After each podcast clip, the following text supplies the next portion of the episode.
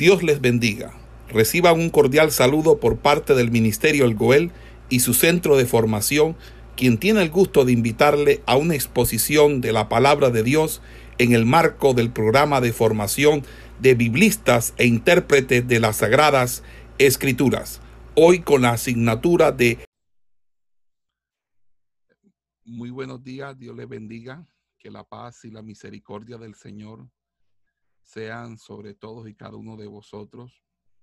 Bienvenida a esta exposición que se va a hacer acerca del libro de los Salmos.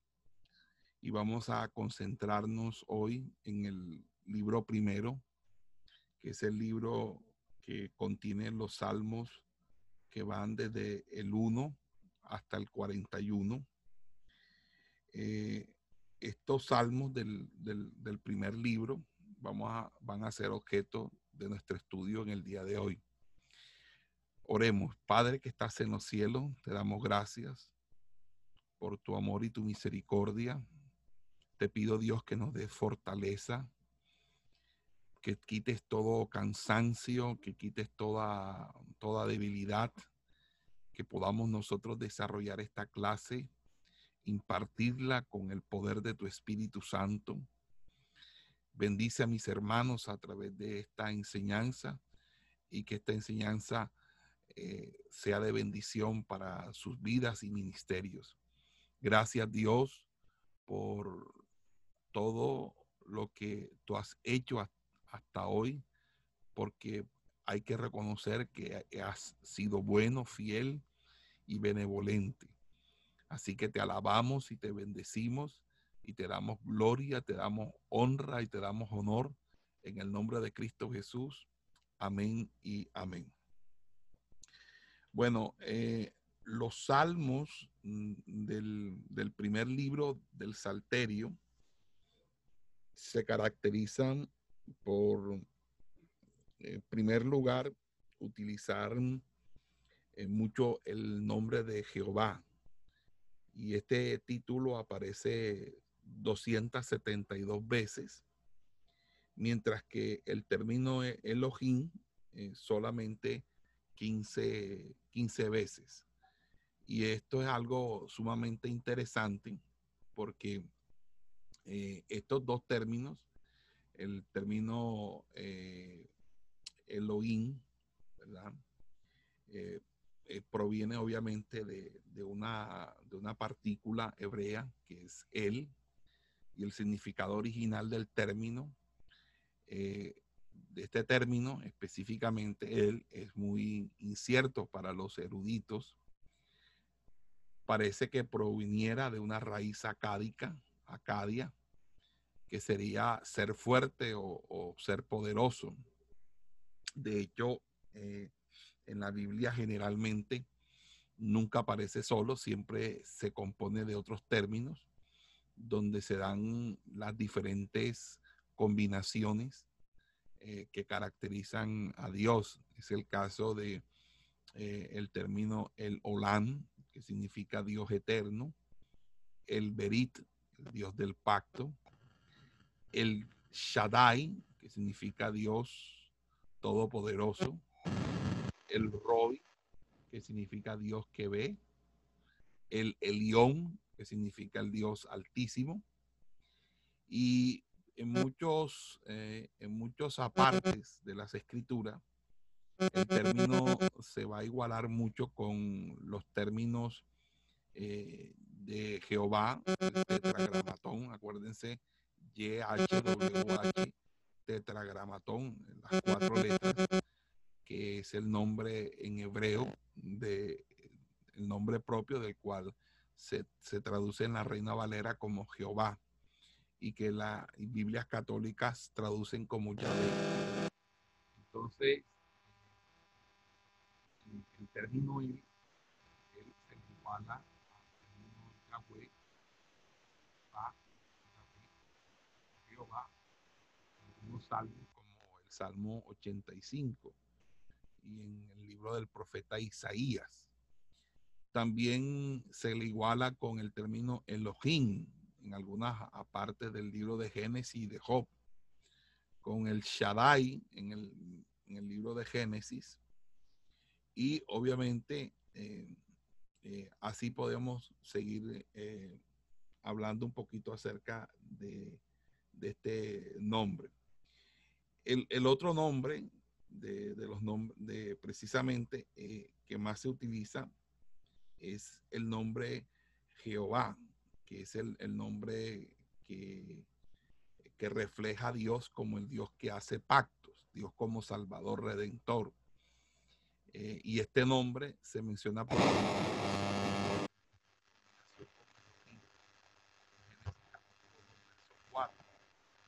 no hayan dos relatos de la creación, sino que hay dos énfasis.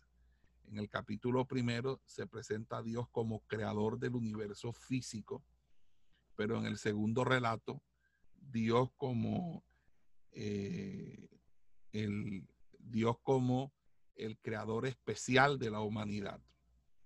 Entonces en Génesis 2.4 inicia la revelación especial acerca de la posición primordial y el propósito de la humanidad, como el problema del pecado la rebelión. En Génesis 4, Génesis 4 el, nombre eh, se utiliza básicamente para hablar de aquellos que invocan que los hombres comenzaron a invocar el nombre de Jehová. Sin embargo, en Éxodo capítulo 6, verso 3, implica que la primera gente del pacto conocían a Dios solamente como el Shaddai, mientras que el nombre Jehová eh, se explica como, como que se haya dado en Éxodo capítulo 3.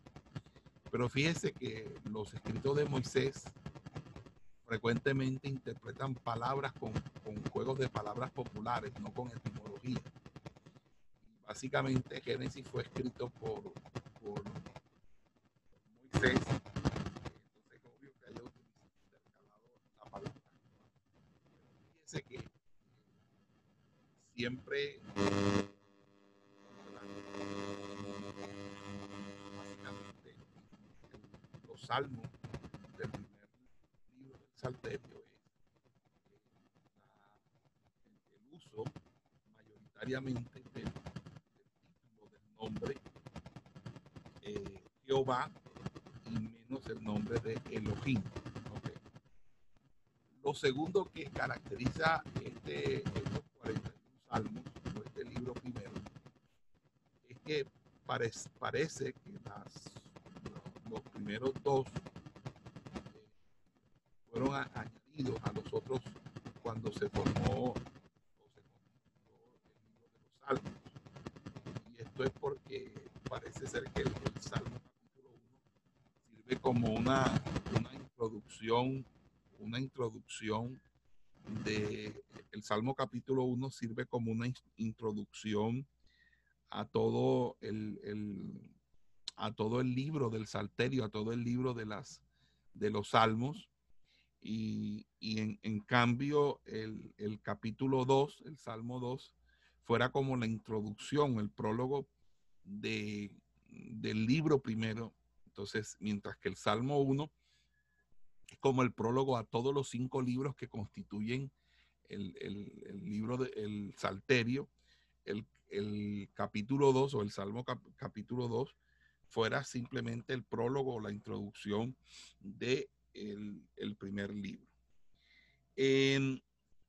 lo tercero, eh, que también eh, es importante, es que estos salmos, eh, a excepción del, de cuatro salmos, se les atribuyen todos a David. Aquí habría que excluir al Salmo 1, el Salmo 2, el Salmo 10 y el Salmo 33. El resto de los salmos, del 1 al 41, eh, eh, se, eh, del 1 al 41 se, se hace precisamente una mención de que la mayoría son salmos de David, a excepción de estos cuatro salmos, el 1, el 2, el 10 y el 33. también eh, otra característica es que la mayoría de los salmos del primer libro eh, son salmos que, eh, que no son acrósticos o alfabéticos, pero, pero hay salmos como el, el 9, el 10, el 25, el 34 y el 37. Repito, 9, el Salmo 9, el Salmo 10, el Salmo 25, el Salmo 34 y el Salmo 37 son acrósticos, o sea, alfabéticos. Y eh, podríamos eh, clasificar los poemas de este libro, de este, de este primer libro, según su tema, eh, en, las, en, lo que, en seis temas generales. El, primero, el contraste entre los justos y los impíos. Eh, el contraste entre los justos y los, y los impíos o inicuos, donde van a, a, ver cuatro salmos que tratan, tratan en este primer libro de ese tema, que es el Salmo capítulo 1, el Salmo capítulo 5, el Salmo capítulo 10 y el Salmo capítulo 37. Eh, también eh, el, segundo gran tema de este primer libro tiene que ver con el clamor de los justos ante los sufrimientos y tristezas de la vida. El clamor de los justos ante los sufrimientos eh, y, tristezas que se producen en la vida. Es el caso de los Salmos capítulo 3, Salmo capítulo 4, Salmo capítulo 6, Salmo capítulo 7, Salmo capítulo 12, Salmo capítulo 22, Salmo 31, Salmo 38, Salmo 39 y Salmo 40. Entonces ahí encontramos 10 salmos eh, dedicados exclusivamente al, a cómo los justos claman ante Dios por sus situaciones de miseria, de sufrimiento, de tristeza. Entonces serían eh, el Salmo 3, 4, 6, 7, 12, 22, 31, 38, 39 y 40, básicamente.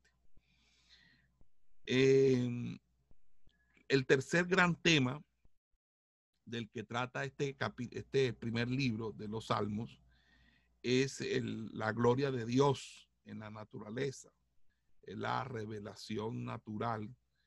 Eh, y vamos a encontrar tres salmos que se dedican exclusivamente a, como poema a describir estas, esta, esta situación. El Salmo capítulo 8, el Salmo capítulo 19 y el Salmo capítulo 29. El Salmo capítulo 8, el Salmo capítulo 19 y el 29, 3. Ok. Entonces ya llevamos 10 y 4, 14 y 3, 17. Llevamos 17 salmos. O sea, cuatro primero entre justos e impíos, 10 eh, del clamor de los justos ante los sufrimientos para 14 y ahora tres más para 17. Luego está eh, lo que es la ley, que sería el, el, el, el 19 El 1 también hace referencia al mismo. Otro tema sería el tema del rey, el rey y el reino, que sería el, el, el Salmo 2, el Salmo 18, el Salmo 20 y el Salmo 21. Y obviamente hay un salmo escatológico o de la vida futura que es el Salmo capítulo 16.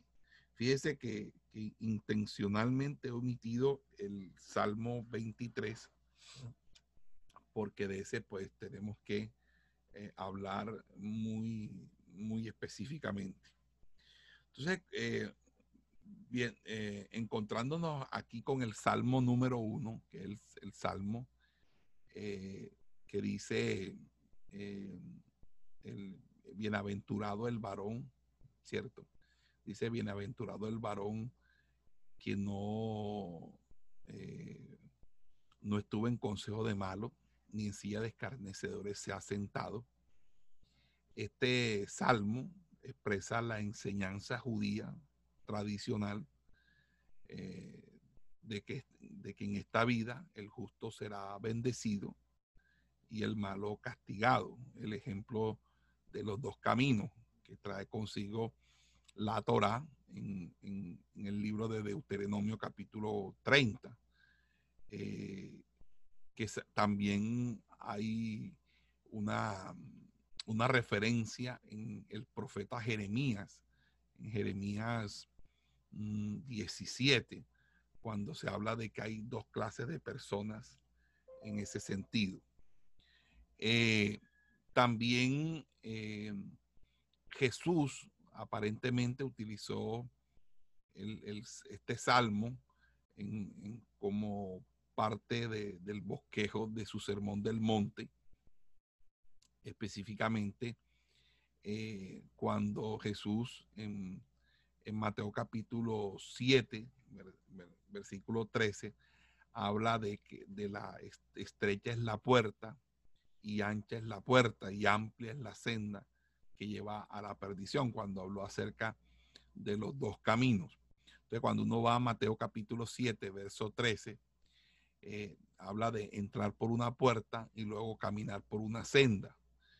Y, caminar en una senda que lleva a una puerta o, eh, eh, una, especie como de paralelismo. Bueno, pero fíjese que en esa puerta, o, él, dice que esta, que esta estrecha es la puerta, es la, la frase de Jesús y este tipo de verdad proverbial proviene obviamente de la literatura sapiencial y de la enseñanza de los dos caminos que como vemos eh, no solamente se encuentra en los salmos, en el Salmo 1, sino también en la Torá con respecto al Deuteronomio. Eh, fíjese que el, eh, todo esto nos indica eh, algo muy importante y es que de todo el Antiguo Testamento, el libro que más va a ser citado en el Nuevo Testamento es el libro de los Salmos, por encima inclusive de los mismos profetas. Salmos es el libro más citado en el Nuevo Testamento. Entonces, allí mm, nos encontramos precisamente eh, con ese salmo que que habla que bienaventurado el varón que no anduvo en consejo de malos ni en silla de escarnecedores se ha sentado. Eh, los rabinos, los rabinos eh, de Israel combinan salmos, el salmo 1 y el 2 y forman un solo salmo, el salmo 1 y 2. Y eso inclusive lo podemos ver confirmado en una cita de Hechos capítulo 13, en, la que llama al Salmo 2 el primer salmo, cuando realmente el salmo, el, salmo en mención es el segundo, no el primero, pero como ellos el Salmo 1 y el 2 era uno solo, entonces obviamente una cita del actual Salmo 2 que se encuentra en la Reina Valera, Hechos la toma como citando el primer Salmo. También eh,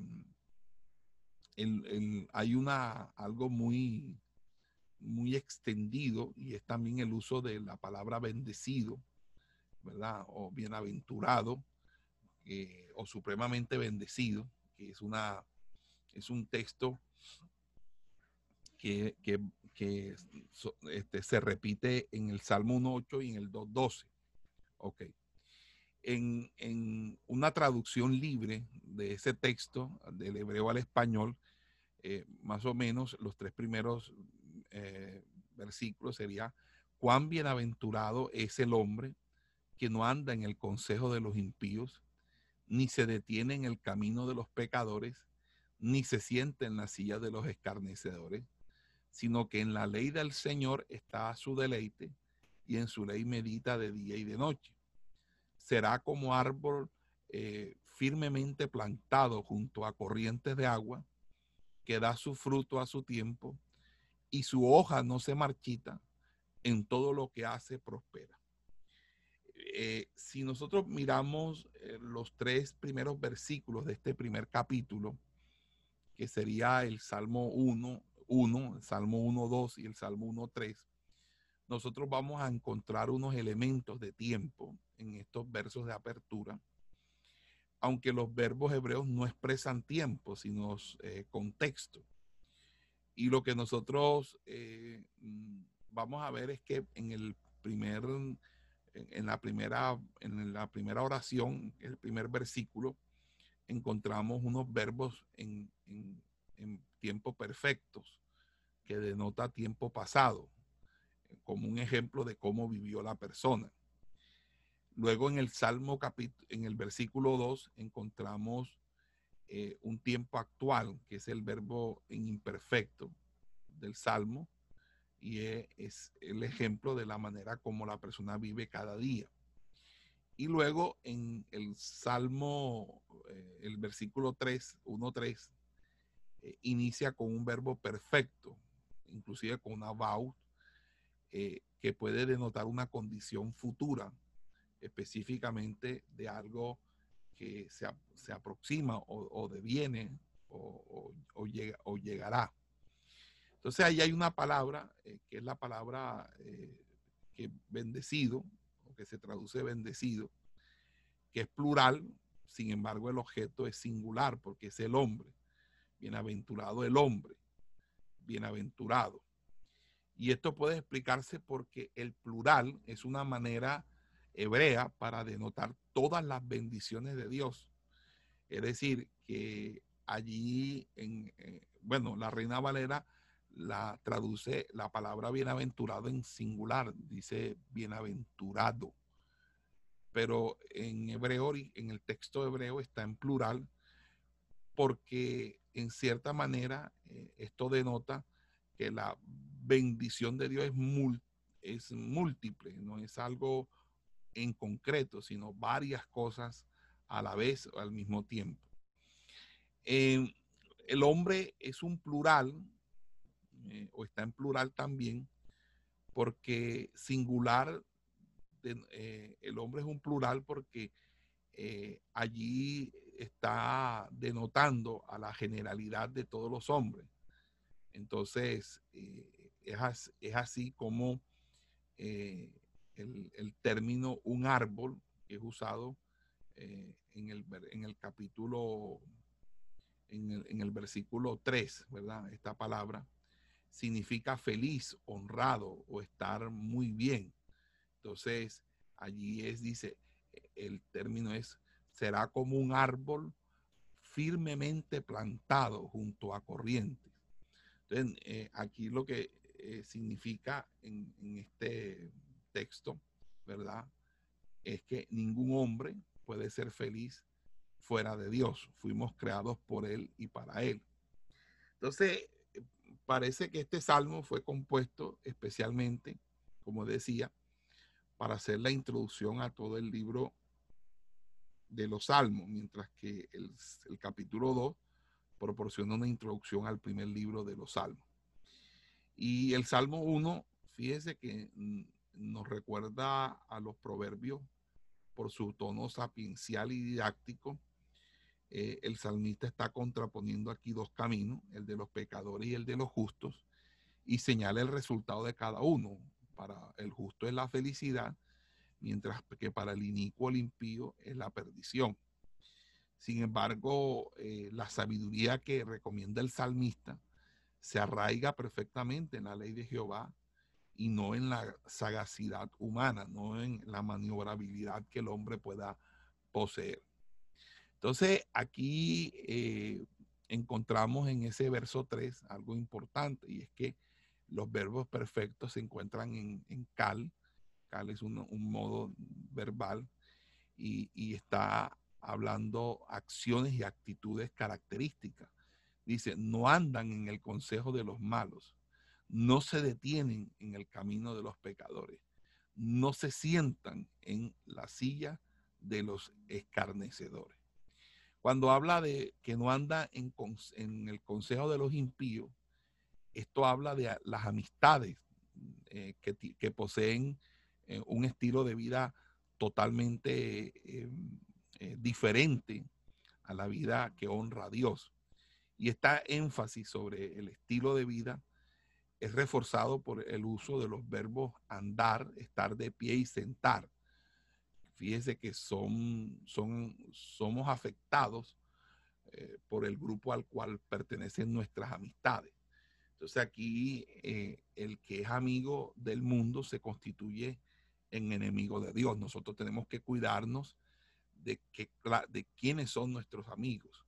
Nosotros no podemos tener amigos eh, eh, confidentes, amigos, eh, amigos que podamos confiar, que obviamente no conozcan al Señor, que no tengan una relación con el Señor, ya sean como inconversos, ¿verdad? Nosotros tenemos que tener muy en claro eso.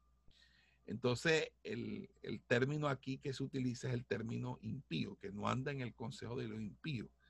Y este se refiere a los que quebrantan de manera continua la ley, es decir, a la gente que por comisión y omisión viven totalmente ajenos a los designios de Dios, a la ley de Dios.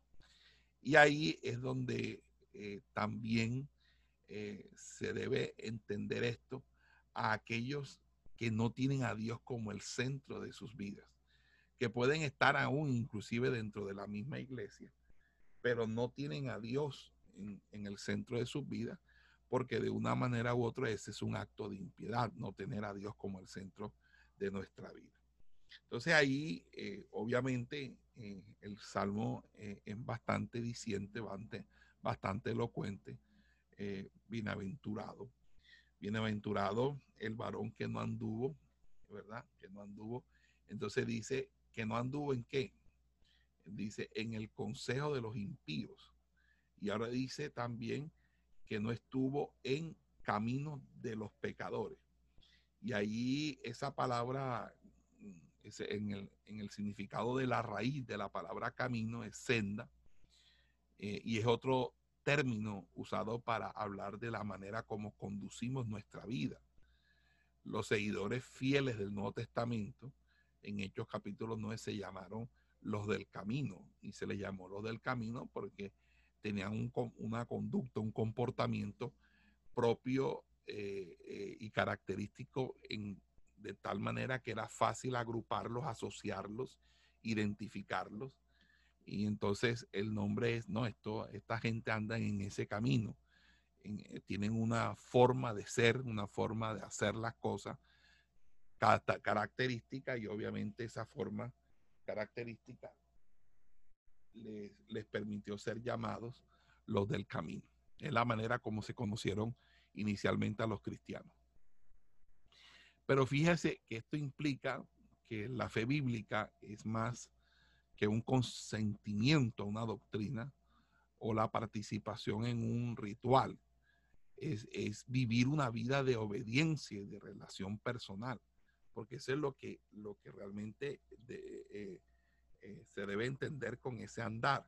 Y en ese orden de ideas, uno va a encontrar en el, eh, a Pablo en Efesios hablando de, que no, del andar.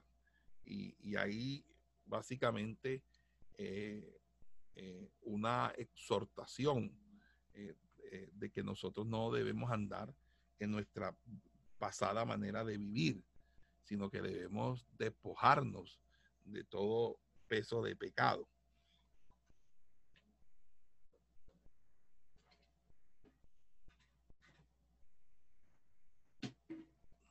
Y es allí, pues, precisamente donde entendemos ese, ese concepto.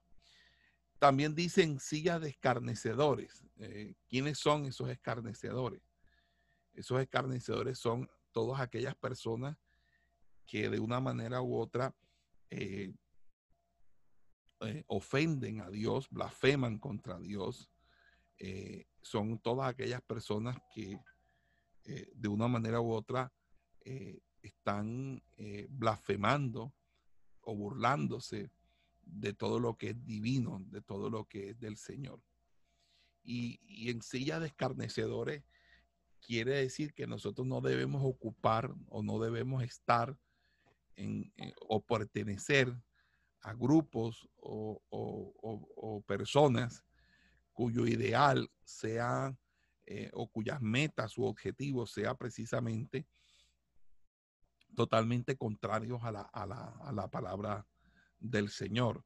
Y esto implica nuestra participación, que no, eh, que no debemos, debemos participar en ningún grupo, en ninguna, eh, ninguna reunión, no debemos estar en ningún sitio donde eh, no se honre a Dios, donde a Dios no se le honre, sino más bien se ultraje los valores de los valores cristianos Amén. Y muchos de esos lugares son el cine, muchos de esos lugares son los sitios donde se practica cualquier tipo de pecado.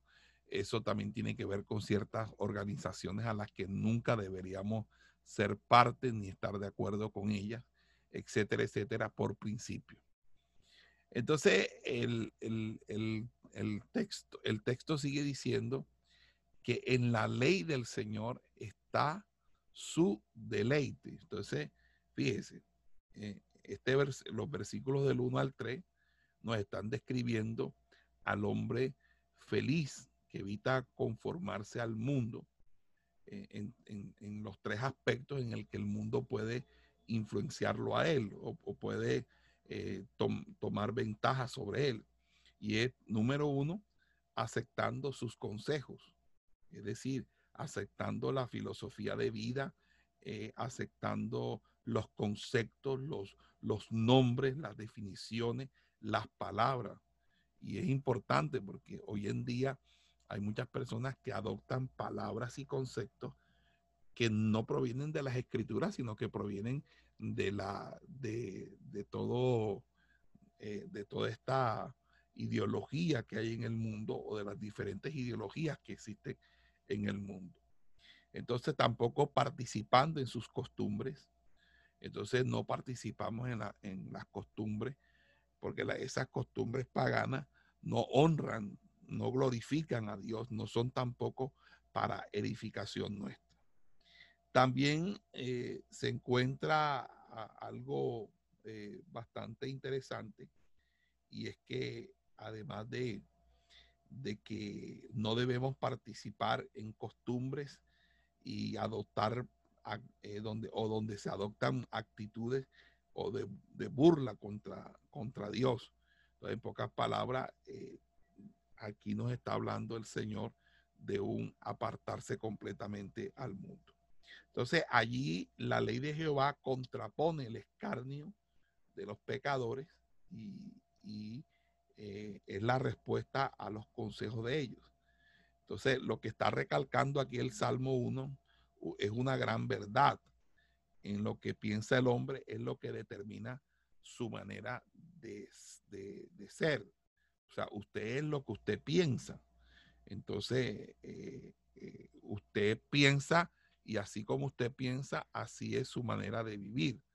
Entonces, personas como Josué, que dice la escritura que, me, que él meditaba y se, se deleitaba completamente en la ley, eh, eh, lo que debe para nosotros significar es que nosotros nos adherimos gozosamente y estamos en toda disponibilidad de obediencia para, para eh, cumplir la palabra, porque entendemos que e, esa es una demostración no solamente del amor de Dios, eh, dándonos esa palabra para nuestro propio beneficio, sino también el amor que, que nosotros eh, tenemos para con Dios, porque el que ama a Dios guarda sus mandamientos. Y ahí es donde empieza a darse algo y es que el justo entonces como el árbol que tiene sus raíces en la orilla de aguas en la, en la orilla de un arroyo y no está afectado por los periodos de sequedad ni deja de, llevar fruto a su tiempo. Más bien que todo lo que hace prosperará, dice la escritura.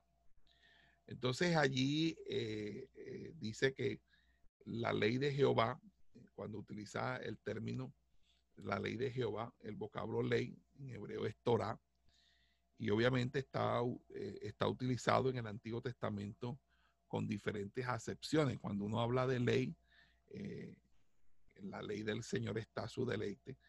La ley puede significar primero eh, los cinco primeros libros, es decir, la, propia Torá, que serían los cinco primeros libros. También puede definirse, ¿verdad?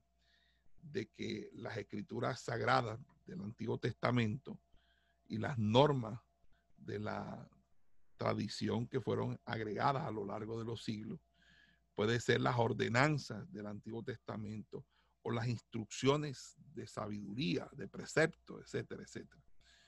Pero el, último uso se encuentra con más frecuencia.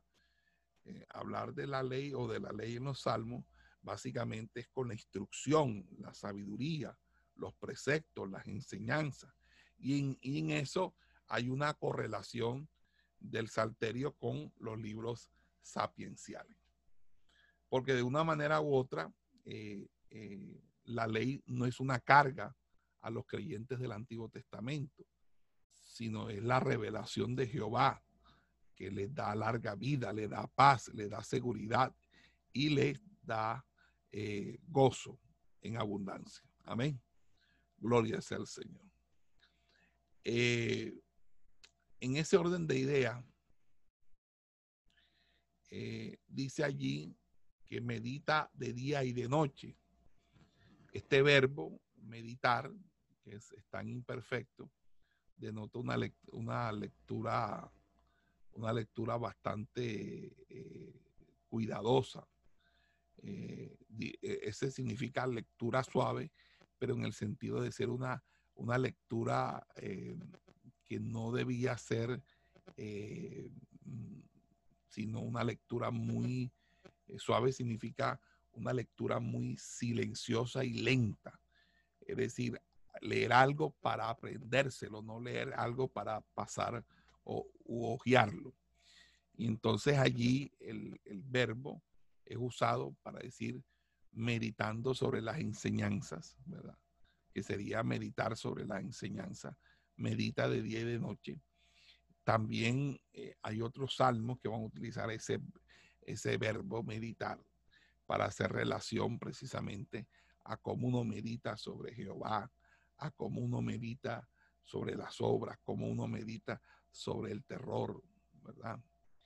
Y eh, nuestra vida es, es, está determinada por lo que nosotros pensamos.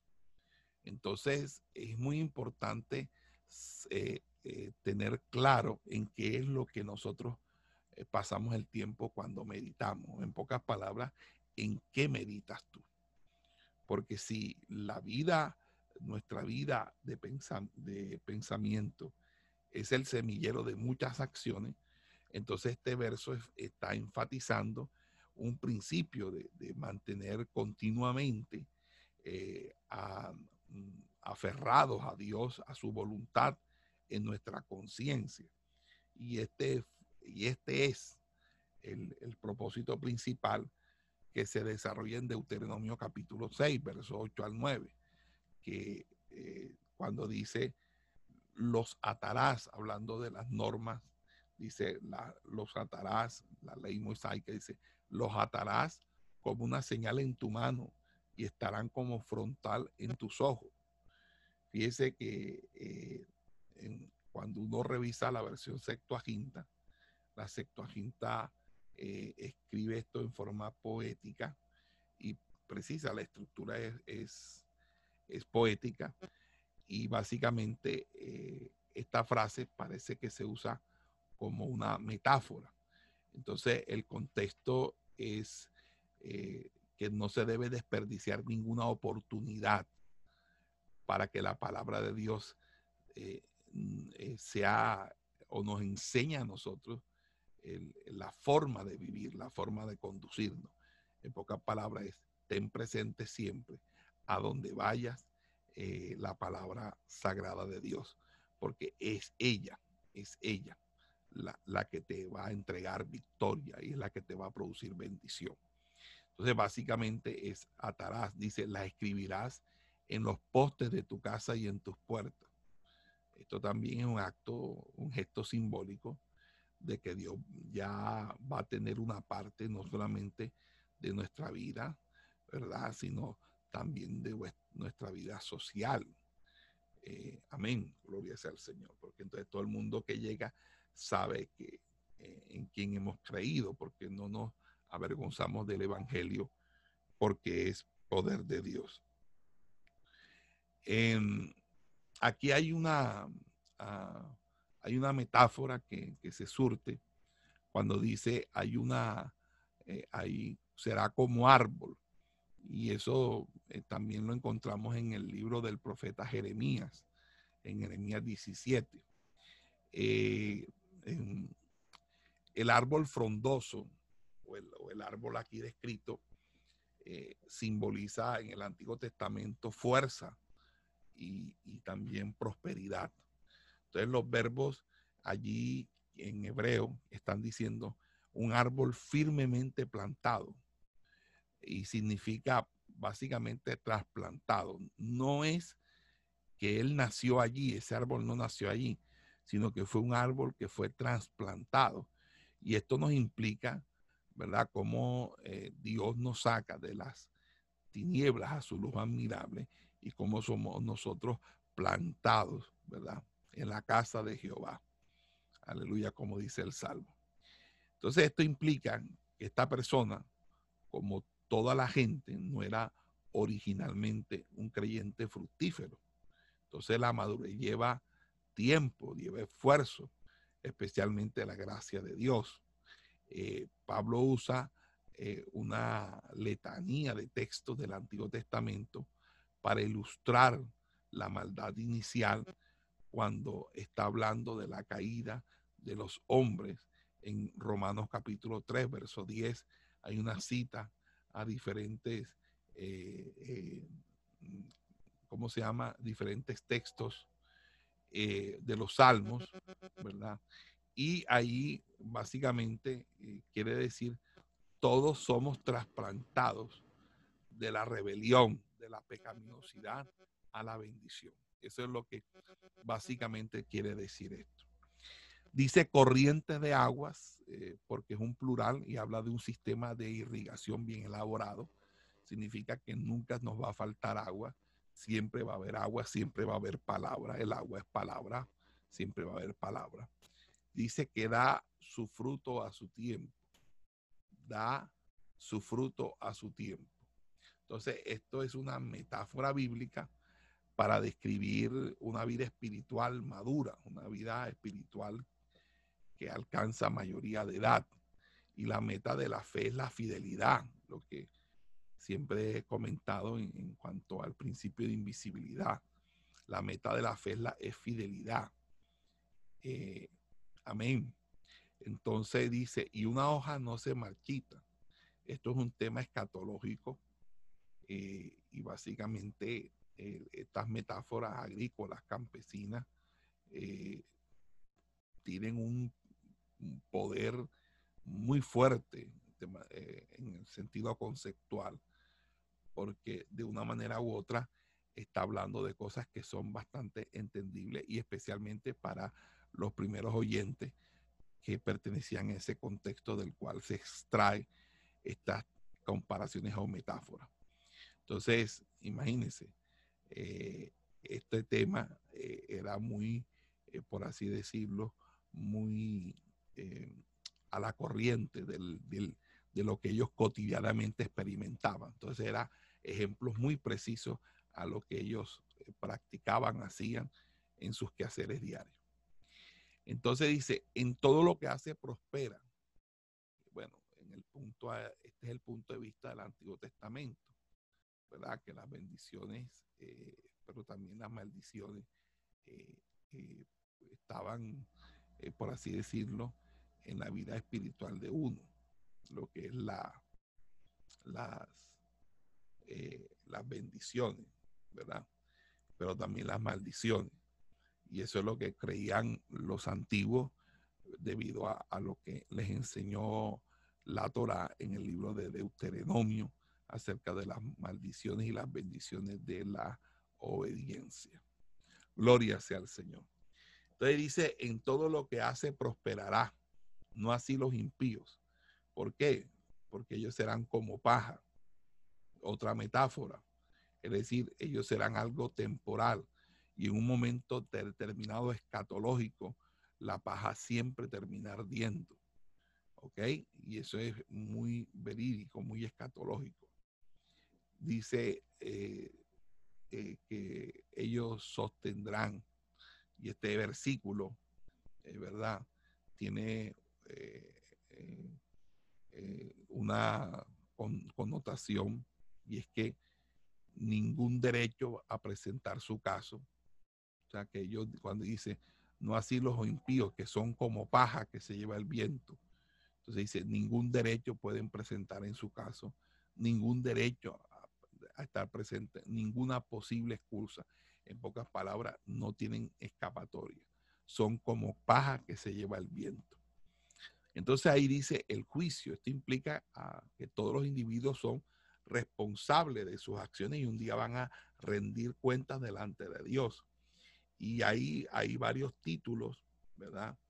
Eh, que son eh, acerca de los impíos, dice, eh, porque no, vamos a leer, dice, por tanto no se sostendrán los impíos en el juicio, ni los pecadores en la congregación de los santos. Bueno, mis amados hermanos, voy a, terminar aquí y en la próxima clase continúo. Espero que Dios me los, me los bendiga, que Dios les, nos, nos ayude. Amén, gloria sea el Señor. En esta clase, eh, gloria sea el Señor. Esperamos que este estudio haya sido de bendición para su vida y ministerio. A Dios sea la gloria. Este es el Ministerio El Goel, vidas transformadas para cumplir el propósito de Dios.